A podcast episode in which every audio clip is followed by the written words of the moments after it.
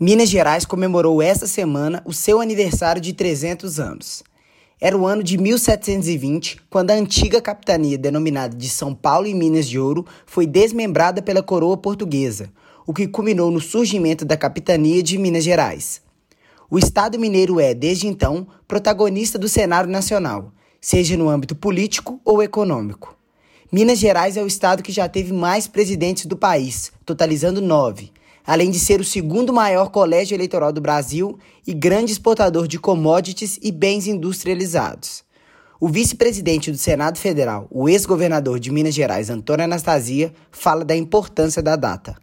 Há exatos 300 anos atrás, nós tínhamos um alvará baixado pelo então rei de Portugal, delimitando Minas Gerais como capitania, ou seja, concluindo naquele ano o processo de criação da capitania de Minas Gerais, separada da capitania de São Paulo.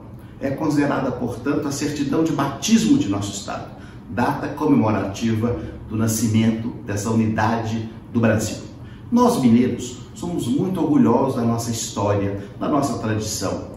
Durante esses 300 anos, Minas Gerais participou ativamente de todos os principais episódios da história brasileira Dizem até que Minas hoje é o estado síntese da federação, pela performance da nossa economia, pelas nossas características geográficas, demográficas, pela formação de nosso território e, sobretudo, pela unidade de nossa gente, por nossa cultura.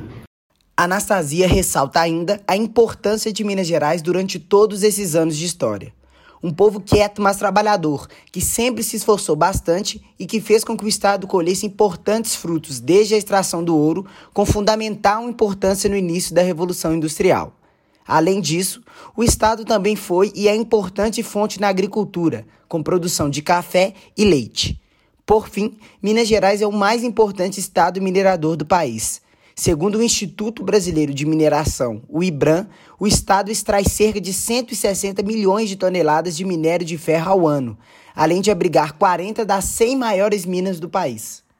Nós mineiros somos conhecidos por sermos trabalhadores silenciosos, dedicados, honestos e muito empenhados no desenvolvimento e no progresso de nossa terra. Durante esses 300 anos, Minas Gerais colaborou e muito com todo o Brasil no primeiro momento, no ciclo do ouro, nós sustentamos não só o Brasil, toda a sua economia, mas inclusive a economia europeia, levando tanto ouro para Portugal e de lá para a Inglaterra, que a Revolução Industrial, dizem os especialistas, teve aí o seu início com um lastro aurífero identificado por esses recursos quase inesgotáveis daquela época.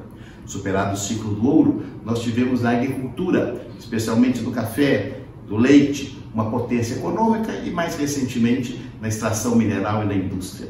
Segundo o IBGE, em 2019, Minas Gerais obteve o terceiro maior PIB do Brasil, com cerca de 576 bilhões de reais.